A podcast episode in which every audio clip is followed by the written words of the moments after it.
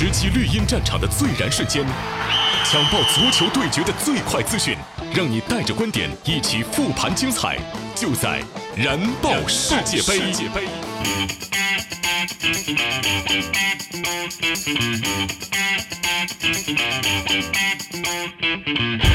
喜马拉雅的听众朋友们，早上好！您现在听到的是由百威啤酒独家冠名播出的《燃爆世界杯》，精彩世界杯，头条刷不停，回顾最燃的球赛现场，让您听到最新、最热、最有话题的世界杯新闻。我是刘洋。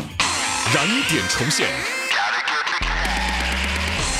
世界杯已经进入到小组赛最后一轮较量了。A 组率先展开两场争夺，在事关 A 组头名的一场比赛中，乌拉圭三比零完胜俄罗斯，锁定小组第一。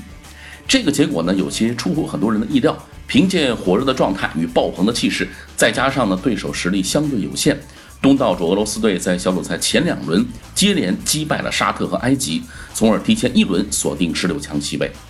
而看过如此劲爆的东道主，很多人都觉得他们会成为大黑马。但到了小组赛末轮，遇到了实力不足的乌拉圭，俄罗斯终究呢还是就被打回了原形。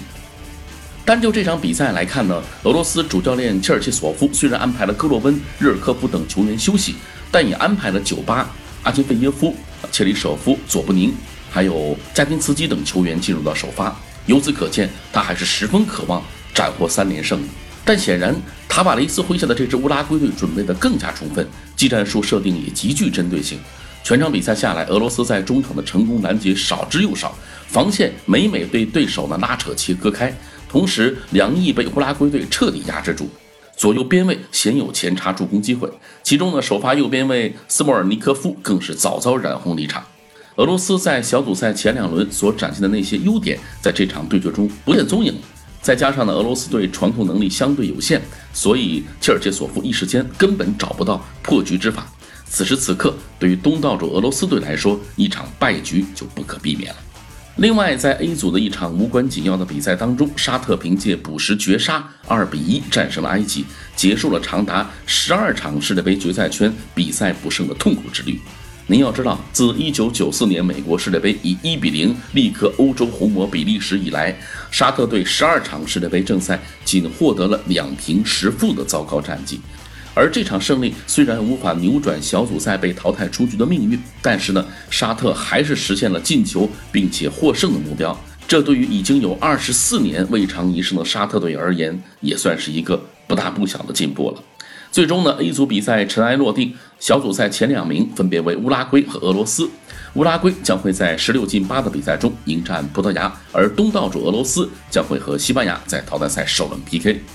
那相比较乌拉圭、俄罗斯的提前晋级，B 组的两场对决可谓是悬念迭起。西班牙对阵摩洛哥，葡萄牙迎战伊朗，两场比赛同时在最后几分钟发生了惊天巨变，超神的剧情让人血脉喷张。首先是西班牙和摩洛哥的这场比赛，得势不得分的西班牙在第八十一分钟被摩洛哥反超，另外一边的伊朗似乎看到了一线希望，伤停补时长达六分钟。就在补时第一分钟，主裁判卡塞里斯再次动用了视频裁判系统。这次呢是塞德里克在禁区内与阿兹蒙争顶时，疑似抬起手臂触球。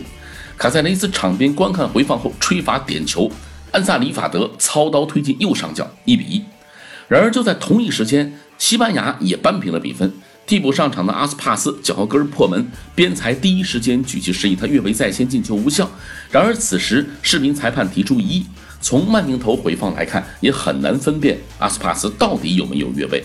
主裁伊尔马托夫在场边观看了视频裁判系统后，手指中圈弧改判进球有效。西班牙将比分扳成了二比二平。连续两个回合，视频裁判系统决定了这几支球队的命运。比赛的最后阶段，伊朗的球员还没有放弃，制造了几次破门得分的机会，险些啊就绝杀葡萄牙，送 C 罗提前回家。最终呢？西班牙和葡萄牙还是顶住了压力，将平局保持到了中场结束。西班牙与葡萄牙同积五分，西班牙因为进球数的优势登上了榜首，伊朗四分位居第三，无缘十六强。短短几分钟时间，两场比赛同时高潮迭起，积分榜上的排名几次更迭，让球迷看的是惊心动魄。这就是足球，不到最后一秒，你永远都不知道会发生什么。独家热评。小组赛结束，东道主俄罗斯的表现确实超出了世人预期。特别的是前两轮，先是五比零痛击沙特，次轮又是三比一击败埃及。于是呢，在两轮过后，本组形势就水落石出了。俄罗斯和乌拉圭成为最早确定的十六强球队，埃及和沙特提前出局。从三场小组赛结束之后来看呢，俄罗斯并没有表现出太强大的技术控球和优势。但是凭借两翼狂飙突进、中路生猛抢点的立体型冲击式足球，俄罗斯前两战攻入了八球，这就是足球世界的暴力美学。那么在十六强球队里呢，俄罗斯队属于脚下技术相对较差、传控能力相对一般的球队，但是俄罗斯队也有身体强悍、对抗出色、冲击力极强的立体足球，这是他们谋求继续前进的最大本钱。不过呢，前两战进球如麻、摧不拉朽的俄罗斯并不被世人看好。A 组最强球队毫无疑问是乌拉圭，拥有苏亚雷斯、卡瓦尼这两位公认欧陆顶尖的射手，乌拉圭锋线组合堪称是王炸组合。三场小组赛下来，苏亚雷斯攻入两球，卡瓦尼也收获了一个进球。不过呢，小组赛一路下来，乌拉圭最恐怖的一环呢，还真不是锋线，而是什么？防守。三场比赛零失球。这让我们看到了一个和往年不一样的乌拉圭。可以预见，进入淘汰赛后，乌拉圭将以防守反击的态度与各路强敌周旋。苏亚雷斯和卡瓦尼当然是反击的尖刀，但乌拉圭舰队的根基却是以戈丁、西门尼斯为中卫的防线。面对这样的防线，无论任何豪强都会头疼。大赛上，进攻赢口碑，防守出战绩，哎，这也是永恒不变的真理。这样的乌拉圭有理由拥有更大的梦想。咱们再来说说 B 组，葡萄牙呀，原本是有机会走上一条平坦之路，视频裁判系统也给了 C 罗机会。然而呢，葡萄牙巨星这一次是没能抓住机会。那随着他一脚将皮球踢向对方的门将，葡萄牙队也被送上了荆棘之路。比赛第五十分钟，C 罗在禁区内摔倒，他向裁判呢索要点球。主裁判呢一开始没有判罚，但在获得提示后，主裁判决定到场边观看视频回放。之后呢，他是做出了点球判罚。C 罗依然是深呼吸，依然非常镇定。然而这次他射出的皮球没有能够攻破对方球门，而是把皮球呢射向了右边。结果既没有将皮球打到死角呢，射门的力度也不够大。伊朗门将呢是轻松将皮球扑出，门将呢甚至还用身体是压住了皮球。C 罗呢也成为了葡萄牙国家队历史上第一位在世界杯上罚失点球的球员。那如果将皮球罚进的话，那葡萄牙可以以二比零的比分领先。从最终的比分来看，葡萄牙能获得胜利，而从而还在小组赛当中排名第一呢。但是呢，C 罗的失误、阿斯帕斯的进球和伊朗的点球决定了这一组的形势。那葡萄牙只能是前往强队如林的这一半去了。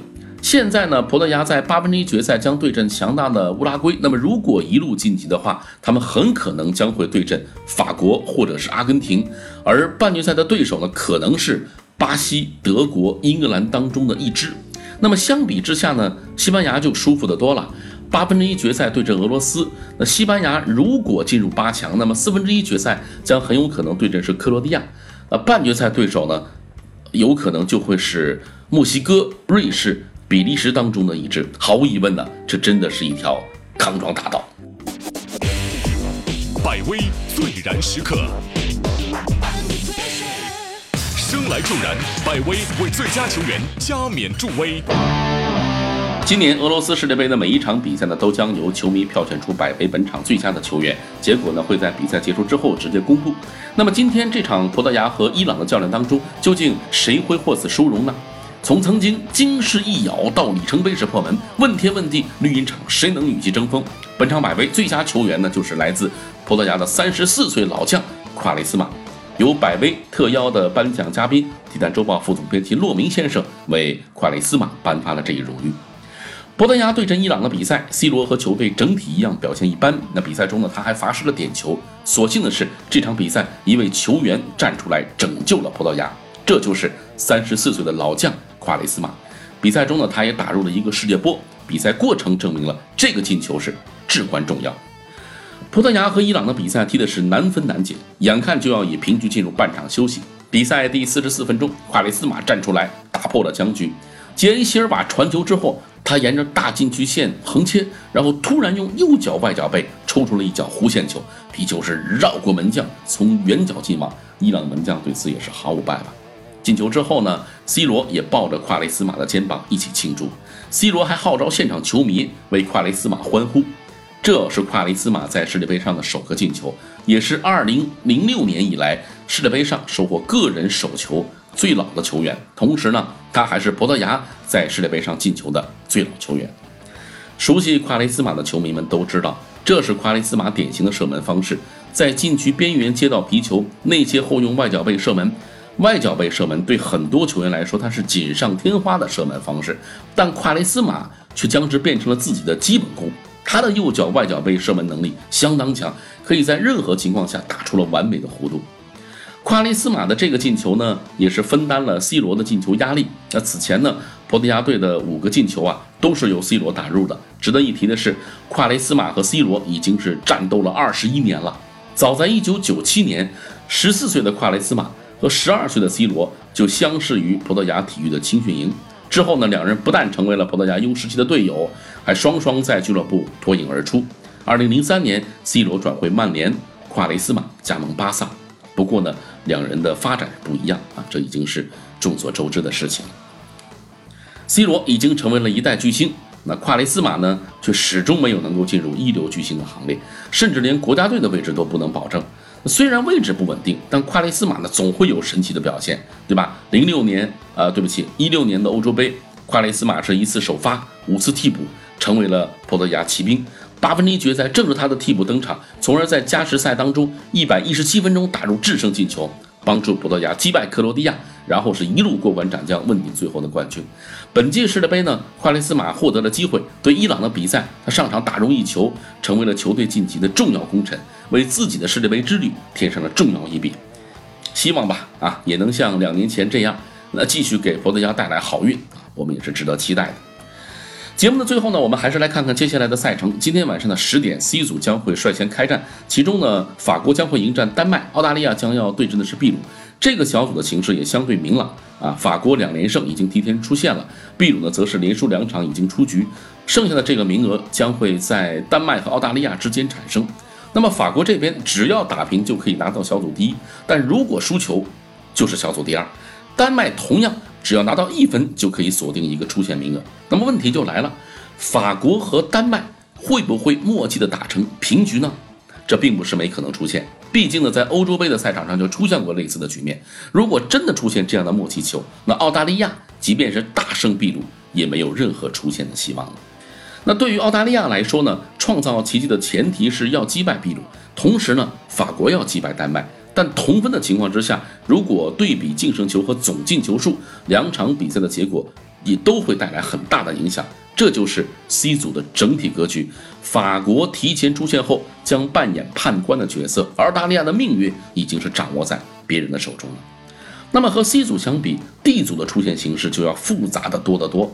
除了克罗地亚提前出线，剩下的三支球队都保留着晋级的期望。那么从 D 组目前情况来看，两场比赛拿到一分的阿根廷已经是完全丧失了出线主动权，他们将不得不看克罗地亚的脸色。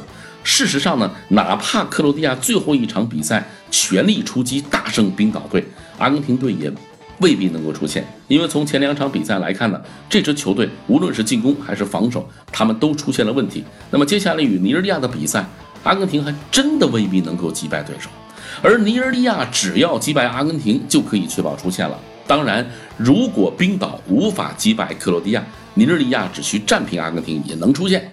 冰岛想要出现的话呢，首先是需要尼日利亚不能获胜，而且自己还需要大胜克罗地亚，以求在净胜球方面超越尼日利亚，排在小组第二位。相信呐，明天这三支球队在专注自己比赛的同时，也都会关注着竞争对手的表现，出现的形势将会瞬息万变。我们也会在第一时间为大家带来最新的战况。好了，那咱们今天就聊到这儿。明天早上呢，欢迎继续收听由百威独家冠名播出的《燃爆世界杯》，我是刘洋，明天见。